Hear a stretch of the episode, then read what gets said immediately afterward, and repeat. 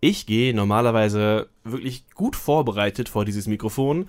Ich lese mich ein, ich suche nach Beispielen, ich will einen sattelfesten Begriffskatalog haben, um sicherzustellen, dass wir hier über die gleichen Dinge sprechen. Beim folgenden Thema ist mir das sehr schwer gefallen, weil es immer noch in der Diskussion ist und es sich wohl auch gerade um den heißen Scheiß für Organisationen und Unternehmen handelt. Ich spreche von Agilität und wie Agilität Organisationen verändern kann. Das ist heute Thema beim formalen Wahnsinn. Mein Name ist Andreas Herrenwille. Mein Gegenüber, wie üblich, ist Stefan Kühl. Hallo. Hallo. Herr Kühl, ich habe mitbekommen, Sie haben sich mal den Spaß gemacht zu sammeln, wie viele Definitionen von Agilität eigentlich gerade im Umlauf sind. 100? 120? Also irgendwann habe ich aufgehört zu zählen. Also wir haben eine, eine Vielzahl von sehr, sehr ähnlich klingenden Definitionen, wo aber jeder versucht dann irgendwie seinen eigenen kleinen Akzent reinzusetzen. Ich habe es deswegen aufgegeben, mich da durchzugucken. Können, können Sie mir was anbieten? Was ist Agilität in einer Organisation oder wenigstens eine Abteilung? Wann darf man sagen, ach, das ist agil? Ja, also einmal muss man sagen, dass natürlich heißer Scheiß äh, einen negative, negativen Beigeschmack hat. Es gibt Stimmen, die das so sehen. Ich werde teilweise auch so interpretiert. Nichtsdestotrotz, äh, wir Soziologen sehen ja auch immer die Funktion von bestimmten Diskussionen oder bestimmten Entscheidungen und auch bei Agilität oder bei dem Diskurs um Agilität gibt es sicherlich Funktionen, die für Organisationen auch ganz wichtig sind. Wenn man sich erstmal anguckt, wie die Definitionen gebaut sind, da würde ich sagen, die haben so einen hohen Zustimmungsgehalt, den sie produzieren. Es wird eigentlich immer so gebaut, dass gesagt wird, es wird alles komplexer. Also wir leben in der Zwischenzeit in einer VUCA-Welt, wo eben alles volatiler, unsicherer, ambiguer, widersprüchlicher wird. Und das erfordert neue Formen von agilerer, schnellerer Organisation. Also Umweltveränderung führt dazu, dass wir schneller, besser und effizienter werden sollen. Und das ist für uns Soziologen als Definition unbefriedigend, weil dem kann niemand widersprechen. Also bessere oder schnellere oder agilere Organisation. Was soll daran äh, schlimm sein? Mhm. Das äh, wäre so ähnlich, als wenn man sagen würde, wir bräuchten zärtlichere und glücklichere Beziehungen oder wir bräuchten ein gerechteres und besseres Gesellschaftssystem. Das sind. Äh, stimmen erstmal alle zu, oder? Ja, stimmen erstmal alle zu. Deswegen sind diese Agilitätsdefinitionen äh, unbrauchbar. Das sind eigentlich Tautologien, Selbstverständlichkeiten, die in immer wieder neuen Variationen geprägt wird um sowas wie eine Dramatisierung aufzubauen, zu sagen, die Umwelt hat sich verändert von Organisationen und wir brauchen deswegen neue Organisationsformen. Aber was genau sich dahinter verbirgt, das bleibt dann häufig unterbestimmt. Darum habe ich Sie gerade eigentlich gefragt. Ha haben Sie was für mich? Also, was ist, haben Sie eine Beobachtung gemacht, was, was bleibt, was unterm Strich agil ist? Ja, also es gibt letztlich so drei Elemente, die unter diesem Begriff der Agilität immer wieder propagiert werden. Das ist Abbau von Hierarchien oder von Hierarchiestufen, wo man aber auch feststellen kann, die wenigsten Organisationen trauen sich auf Hierarchien komplett zu verzichten. Also jedenfalls die Organisationen, die wir uns auch im Rahmen von Forschungs- oder Beratungsprojekten angeschaut haben, die mit Agilität hantieren, haben alle ähm, nach wie vor Hierarchien, die laufen, aber sie sind halt flacher. Und der Anspruch ist, dass sich die Hierarchien oder die Hierarchen anders verhalten, als sie sich früher verhalten haben. Also stärker selbstorganisierte Teams, die dann wiederum von selbstorganisierten Führungsteams geführt wird. Das ist so eine, eine Sache, die man beobachten kann. Das zweite ist ähm, die Vorstellung, dass Abteilungsgrenzen durchlässiger werden sollen. Also die, die Auflösung von diesen Silos in Organisationen. Die Frage ist, wie das nachher im Einzelnen geschehen soll. Also wie kann man in große Organisationen überhaupt verhindern, dass sich sowas wie Silos ausbilden. Das letztlich ein Außer-Kraft-Setzen von Arbeitsteilung. Das ist äh, aus meiner Sicht extrem schwer umzusetzen. Und das dritte ist eine Zurücknahme von Verregelungen in Organisationen. Also letztlich sowas wie eine Entbürokratisierungsvorstellung, die mit dem Begriff der Agilität verbunden wird. Das sind die zentralen Bestrebungen, die man in Organisationen beobachten kann, die gerne agiler werden wollen oder sich als agil verstehen. Äh, wir haben ja in einer anderen Folge schon mal angesprochen, dass Hierarchien ab dann zu finden sind, wenn äh, so um die 50, 60 Leute war ihre Zahl, glaube ich, die sie genannt haben. Das bedeutet, Agilität mit Hierarchieabbau ist erstmal eher was für kleine Gruppen. Es ist besser benutzbar, wenn man wirklich nur einen Kreis an Leuten hat, die sich wirklich einander kennen. Ja, also jedenfalls die Organisationen, die komplett auf Hierarchien verzichten, die sind größenbeschränkt. Da gibt es, soweit ich das jetzt übersehe, keine Organisation, auch im politischen Raum, die über 100 Mitglieder hat, die komplett auf Hierarchien verzichtet. Das, die kriegen ihre Komplexität gar nicht gewährleistet. Äh, jede politische Organisation, also letztlich die Vorbilder von agiler Organisation, was Enthierarchisierung angeht, selbst äh, Organisationen wählen irgendwann einen Vorstand, der in der Lage ist, für diese Organisation zu sprechen und in gewisser Art und Weise auch eine Möglichkeit hat, Erwartungen gegenüber den Mitgliedern zu formulieren. Also von daher, bei Kleinstorganisationen mag das noch funktionieren, bei größeren nicht. Und da geht es letztlich um die Frage, ja, wie viele Hierarchiestufen möchte man haben? Also bei 500 Mitarbeitern möchte man gerne drei Hierarchiestufen haben oder vielleicht sogar nur zwei oder hat man sechs oder sieben? Das ist die Frage. Und äh, unter Agilität wird in der Regel versucht, Hierarchiestufen zu reduzieren. Würde man von Agilität sprechen, wenn wir von Abteilungen, äh, ach nee, man darf ja keine Abteilung mehr bilden, ja, so ein Mist aber auch. ähm, ich, ich versuche mir das gerade also als, als, als Prozess vorzustellen. Wie ist das als Alltag in einem, in, ich mache es jetzt einfach, in einer agil arbeitenden Abteilung? Wie, das nennen wir heutzutage Tribes. Äh, die Abteilung Nein, heißt, heißt, nicht mehr Abteilung, sondern Tribes oder, oder Team oder sowas in der Richtung, aber es ist letztlich eine Abteilung. Es ändert sich dadurch okay. nichts. Wer, wer, ist der Stammesführer? Weil das ist ja, also wenn man immer auf. Also, na gut, aber äh, worauf ich hinaus wollte war, Sie haben es gerade schon angesprochen, wenn man an politische Organisationen denkt oder an Organisationen, wo mit Kreativität gearbeitet wird, versucht man jetzt einfach Handlungsmuster zu kopieren aus, äh, aus diesen Organisationsformen, die dort gut funktioniert haben. Also da, wo, wo ich offener, kreativer arbeiten muss. Da stehen ja, wäre jetzt eine Behauptung von mir, Hierarchien manchmal im Weg, weil man möchte nicht derjenige sein, der vom Chef gesagt bekommt, scheiß Idee. Ja, ähm, das ist eine, eine, interessante Sache, die in der ganzen Agilitätsdiskussion übersehen wird, weil wenn man jetzt einem agilen Unternehmen sagt, übrigens, was ihr gerade macht, ihr produziert oder reproduziert die Mechanismen, die wir von politischen Parteien kennen und zwar eins zu eins, und ihr werdet, genau die gleichen Strukturprobleme haben, die politische Parteien haben, dann gucken die einen entgeistert an, weil für die meisten Parteien jetzt äh, als Organisation eher eher ein Schimpfwort, Schimpfwort ist, wenn man mit einem Unternehmen spricht. Und gleichzeitig ist es doch ähnlich. Also Parteien haben extrem flache Hierarchien, haben hochidentifizierte Mitglieder die teilweise kostenlos arbeiten. Sie haben eine vergleichsweise geringe Abteilungsstrukturierung und äh, wählen ihre Vorstände, ihre Vorsitzenden, ihre Vorgesetzten, wählen sie selbst. Das heißt also, sie entsprechen sehr stark dem, was so als Idealtypus eines agilen Unternehmens im Moment gehandelt wird. Und wir wissen relativ genau, was die Stärken und die Schwächen dieser politischen Parteien sind. Und das Gleiche können wir auch in in agilen Organisationen untersuchen. Also in dem Moment, wo man Hierarchien jetzt nicht nur der, auf der Schauseite, sondern auch faktisch stark aufweicht, hat man eine Zunahme von Machtkämpfen zu beobachten, genauso wie wir das auch in politischen Parteien sehr, sehr genau beobachten können. Also eine, eine Schwierigkeit, bestimmte offene Entscheidungen ähm, mit Verweis auf die eigene Stellung in der Organisation reduzieren zu können. Das fällt Organisationen mit aufgeweichten oder geschwächten Hierarchien extrem schwer und das ist auch bei agilen Organisationen der Fall. Dann kommt was zum Zug, was äh, ja auch bei, bei Agilität, glaube ich, oft gepredigt wird. Das ist dieses reflektierte Arbeiten, das also zum Arbeitsprozess nicht nur gehört, man beginnt ein Projekt, hat schon direkt das Ziel vor Augen, sondern auch, dass man Schritt für Schritt überlegt, lohnt sich das gerade, was machen wir hier eigentlich und eigene, eigene Zielvorstellungen nochmal ähm, äh, vielleicht zu, zu, reflektieren und vielleicht zu korrigieren.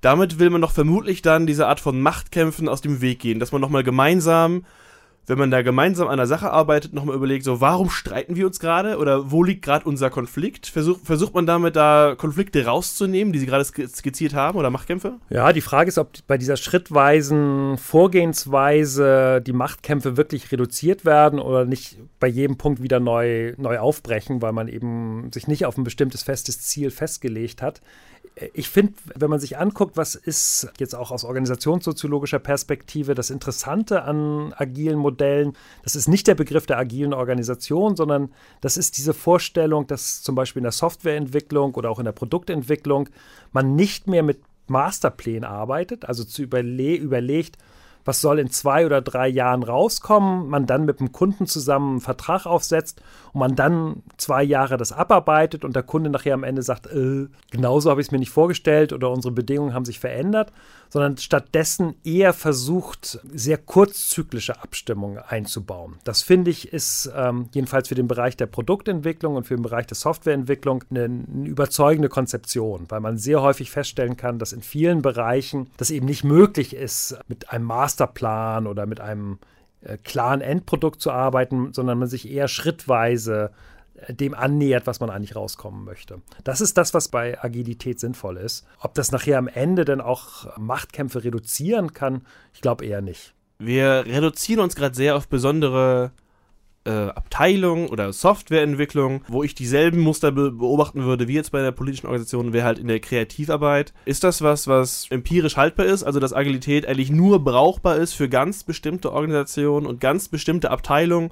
Vielleicht, dass man nur in der Entwicklung agile Teams bildet, aber nachher die, die restliche Wertschöpfungskette funktioniert wie eh und je? Man muss erst mal gucken, ob diese Kreativität und Innovationsfähigkeit äh, bei der agilen Produktentwicklung oder Softwareentwicklung überhaupt der Fall ist. Ich halte das in vielen Bereichen für sinnvoll, auch als Berater. Ich arbeite schon längere Zeit eigentlich sehr ungern mit so riesen Volumina, wo gesagt wird, hier habt ihr 500.000 Euro und ihr seid jetzt anderthalb Jahre beschäftigt mit dem und dem Ziel, weil das Ziel sich permanent verändert in so einer Organisation. Es macht viel mehr Sinn, auch gerade bei Veränderungsprozessen in Organisationen, eher immer mit kleinen Zielen zu arbeiten und sich dann wiederum neu zu orientieren, zu gucken, wo geht der Weg jetzt eigentlich hin. Das ist sicherlich eine, eine, eine sinnvolle Vorgehensweise, gerade wenn man sich anguckt, unter welcher Komplexität zum Beispiel jetzt Veränderungsprozesse oder große Softwareprojekte auch stehen. Was ich nicht glaube, ist, dass das unbedingt jetzt eine kreativere Form der Tätigkeit ist. Also wenn ich mich mit Softwareentwicklern unterhalte, die in diesen äh, agilen Softwareentwicklungsprojekten arbeiten, ja, die haben ziemlich strikte Vorgaben. Die müssen nämlich bestimmte Sachen innerhalb von einer Woche oder innerhalb von zwei Wochen in, in Sprints entwickeln und haben zwar dann ein bisschen Variationsmöglichkeit, was die Mittel angeht, um so ein Ziel zu erreichen, aber das ist ziemlich durchgetaktet. Und wenn man dann mehrere Teams hat, die nebeneinander arbeitet, da ist die Möglichkeit für Kreativität nicht unbedingt größer als ähm, Wasserfallmodell, also da, wo man langfristig geplant hat und es nach unten äh, durchsetzt. Also es muss nicht unbedingt mit Innovation und Kreativität einhergehen, wenn man ein Produkt agil entwickelt oder eine Software agil entwickelt. Sie haben eben noch angesprochen, dass ein Phänomen von Agilität ja ist, dass man vom Prinzip die Arbeitsteilung versucht aufzuheben. Das war ihr Runterbrechen dessen. Und das haben Sie ähm, mit einem Nebensatz direkt als großes Problem beschrieben. Ja, das, äh, es ist nachvollziehbar, dass man Arbeitsteilung als Problem begreift, aber man kann sagen, Organisationen funktionieren nur, weil sie auf Arbeitsteilung setzen. Ähm, also das ist, das ist letztlich der Grundgedanke, dass man sich überlegt, welche Aufgaben existieren in einer Organisation und welche Gruppen von Personen sind besonders gut geeignet, diese Aufgaben abzuarbeiten. Da bildet sich automatisch auch sowas wie eine eigene Rationalität in diesen Abteilungen oder Teams oder Stämmen aus, die halt ähm, darauf ausgerichtet sind, die Aufgabe, die ihnen gegeben worden ist, zu erfüllen die fühlen sich nicht in der gleichen Art und Weise für die Aufgabe verantwortlich, die das Team oder der Stamm nebenan, nebenan erfüllt. Sie fühlen sich auch nicht für das Gesamtunternehmen oder die Gesamtorganisation verantwortlich, in der gleichen Art und Weise, wie sie sich für ihre spezifische Aufgabe verantwortlich fühlen. Das heißt, in dem Moment, wo man Arbeitsteilung sagt, sagt man auch, dass sich bestimmte Einheiten ausbilden, die ihre eigenen Logiken, ihre eigenen Rationalitäten entwickeln. Und das, was jetzt eben in diesem Agilitätsdiskurs getan wird, ist, dass man sagt, diese Silos sind schlecht, wir lösen sie auf und bemerkt gar nicht, dass wieder neue Silos gebildet werden, die bloß anders heißen. Ähm, kann das ganz einfach erkennen. In dem Moment, wo man jetzt zum Beispiel sich eine Firma anguckt, die im Bereich der Softwareentwicklung tätig ist, da treffen sich dann die Leute zum Daily Stand-up, also morgens zum Treffen, wo koordiniert wird. Da stehen halt letztlich die abgeteilten Teams die jeweils für einen Bereich zuständig sind und nur für ihren Bereich erstmal zuständig sind, die dann mühsam wieder verbunden werden müssen mit der Arbeit in anderen Teams. Das heißt, wir haben die gleichen Effekte der Arbeitsteilung und der Abteilung von Organisationen in den Organisationen, die sich agil nennen. Es löst sich nicht auf. Aber die Effekte, die ich jetzt mal vermuten würde, wie zum Beispiel, dass wenn ja, wenn ich mal mehr mit der Printabteilung zu tun hätte, die, die, wirklich nachher die Sachen druckt und nicht nur bei meinen Inhalten hänge, dann verstehe ich vielleicht mehr davon, warum darf ich jetzt nur 4000 Zeichen schreiben. Oder ich, wenn, wenn noch die Grafikerin oder der Grafiker dazu kommt, verstehe ich mehr davon, ich brauche eine bildhaftere Überschrift, dann finden wir auch eine schönere Grafik. Die Effekte des einander Verstehens und miteinander kreativ werden, ich komme immer wieder darauf zurück. Ja. Die, die, funktionieren doch. Ja, ähm, das ist ja die Frage, wie man abteilt. Also man kann einmal sagen, ich abteile oder unterteile eine Organisation nach ihren Funktionen. Dann ziehe ich halt zum Beispiel die ganzen Grafiker zusammen oder ich ziehe die, ziehe die ganzen Kreativen zusammen oder eben die Vertriebler in jeweils eigenen Funktionsteams. Was immer das Problem hat, die denken dann in ihren eigenen Funktionen. Oder ich mache das so, ich bilde interdisziplinäre Teams und hole mir aus jedem dieser Funktionsgruppen die entsprechenden Personen raus, jeweils für ein Produkt oder für einen Kunden. Dann habe ich zwar irgendwo diese, diese Interdisziplinarität im Team, also nicht mehr die gleiche Form von Spezialisierung auf bestimmte Aufgaben, aber ich habe das Problem, dass das Team, was für einen Kunden zuständig ist, nur an diesen einen Kunden denkt und nicht an die anderen Kunden, für die andere Teams zuständig sind. Oder nur in dem Produkt denken, für das sie jetzt zusammengezogen worden sind und die anderen Produkte übersehen. Warum ist das ein Problem? Ja, weil dann plötzlich die Frage ist, ja, das, was da entwickelt worden ist für den und den Kunden, das und das Produkt, das ist ja gar nicht abgestimmt mit dem, was woanders entwickelt worden ist. Da wird ja irgendwo in jedem Team immer wieder die neue Sache erfunden, zum Beispiel irgendwie die gleiche Form von grafischer Anwendung. Es gibt auch gute Gründe, dass die Grafiker sich stärker miteinander austauschen, um da sowas wie ja, Skaleneffekte oder Effizienzgewinne zu erzielen. Das heißt, dann kommt plötzlich wieder der Zug zu sagen, naja, Klar, interdisziplinäre Teams, die sich auf einen Kunden oder ein Produkt ausrichten, ist ja schön und gut, aber wir brauchen auch den Austausch der Spezialisten untereinander, damit das für die Organisation funktional ist. Oder eine Hierarchieebene, der an alle Teams berichten? Ja, das kann man natürlich auch versuchen, an der Spitze zusammenzuziehen. Was ich eher beobachte, ist, dass dann komplizierte Matrixstrukturen entstehen, dass gesagt wird, naja, wir brauchen die interdisziplinären Teams, aber gleichzeitig brauchen wir auch einen Platz für die Spezialisten. Und wenn man dann Pech hat oder Glück hat, je nachdem, dann hat man halt auch für jeden immer Vorgesetzte. Dann gibt es halt die Vorgesetzten für die verschiedenen Produktteams oder Kundenteams und auf der anderen Seite gibt es dann aber auch noch Vorgesetzte für die jeweiligen Funktionsbereiche, wo dann halt die, die jeweiligen Spezialisten wiederum in eigene Einheiten zusammengefasst sind. Und dann hat man eine Matrix-Organisation, die sich dann, ja, je nachdem, ob Matrix ein Schimpfwort in der Organisation ist, auch Matrix nennen darf oder eben äh, sprachlich anders kaschiert wird. Sie sagten gerade, es ist entweder Glück oder Pech im selben Moment. Was entscheidet das? W wann ist es ein Problem, dass ich plötzlich zwei Chefs habe? Naja, wir, wir wissen halt ziemlich genau, ähm, was die Vor- und Nachteile von Matrixstrukturen sind. Also es bildet sich halt immer dann aus, wenn man versucht, unterschiedliche Dimensionen, zum Beispiel regionale Spezialisierung, Produktorientierung und äh, Funktionsorientierung gleichzeitig in einer Organisation abzubilden. Und man nicht bereit ist zu sagen, zum Beispiel Regionalorientierung ist wichtiger als die Funktionsorientierung bei uns. Und dann hat man meistens eben die Schwierigkeit, dass die Mitarbeiter, die einen drei Vorgesetzte oder zwei Vorgesetzte haben, dass die Vorgesetzte haben, die permanent an äh, unterschiedliche Positionen vertreten. Und das halt, es wird immer gezogen und es gibt eine unglaubliche alle wollen die Zeit der Leute haben, ne? Nicht nur die Zeit, sondern auch eben ganz klar, der, der Regionalvorgesetzte möchte gerne eben die Besonderheit von China oder von Indien oder von, von Osteuropa beachtet haben. Der Funktionsorientierte möchte ganz gerne Skaleneffekte und Austausch äh, der, der Spezialisten haben. Und diejenigen, die bestimmte Produkte vorantreiben, die wollen halt ein möglichst tolles Produkt haben, ohne jetzt die Funktionsperspektive oder die Regio Regionalperspektive mit dabei zu haben. Und das heißt also, in, an diesen Teams wird gezogen. Wenn man ganz viel Glück hat, dann sind das produktive Konflikte, die da stattfinden. Häufig ist es so, dass diese ähm, Matrix-Organisationen Entscheidungsschwächen haben, weil man eben nicht weiß, wer nachher am Ende das Sagen hat. Und derjenige, der ganz oben oder diejenige, die ganz oben in der Matrix steht, die ist so weit weg, dass sie häufig gar keine Möglichkeit mehr hat, solche Entscheidungskonflikte zwischen diesen verschiedenen Dimensionen der Matrix zu entscheiden. Das wissen wir seit 40, 50 Jahren. Das sind die Probleme der Matrixstruktur, die automatisch auch in diesen agilen Organisationen wieder entstehen bleibt am Ende jetzt noch irgendwas Gutes über, was Sie haben für Agilität? Ja, ja. Also meine Empfehlung ist zu sagen, man sollte, wenn man über Agilität redet und nicht diese Selbstverständlichkeiten propagieren möchte, über das reden, was Agilität ursprünglich mal ausgemacht hat, woher dieser Begriff auch kommt, nämlich letztlich ein Abschied von bestimmten Planungsfantasien. Also die Vorstellung, dass Organisationen in der Lage sind, Sachen zwei, drei, vier Jahre im Voraus zu planen. Das mag in bestimmten Bereichen nicht vermeidbar sein auch sinnhaft sein. Also wenn ich ein großes Gebäude plane, dann macht es schon Sinn, eine Vorstellung davon zu haben, wie dieses Gebäude nachher am Ende aussehen soll. Das auch möglichst detailliert im Voraus festzulegen, weil es ansonsten schwierig wird.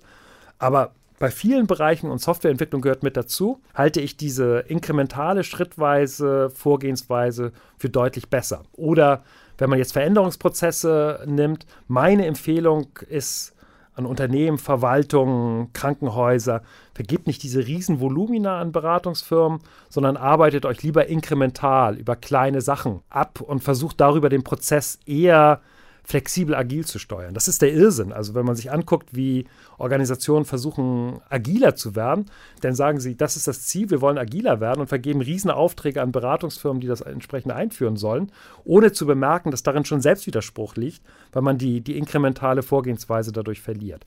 Das heißt, wenn es eine Sache gibt, die in am Begriff der Agilität organisationssoziologisch interessant ist, dann ist es die Wiederentdeckung des Inkrementalismus, das Wiederentdecken der schrittweisen, ausprobierenden Vorgehensweise. Das finde ich ist eine Sache, die ist organisationssoziologisch weise. Sagt Professor Dr. Stefan Kühl. Vielen Dank. Ich bedanke mich auch.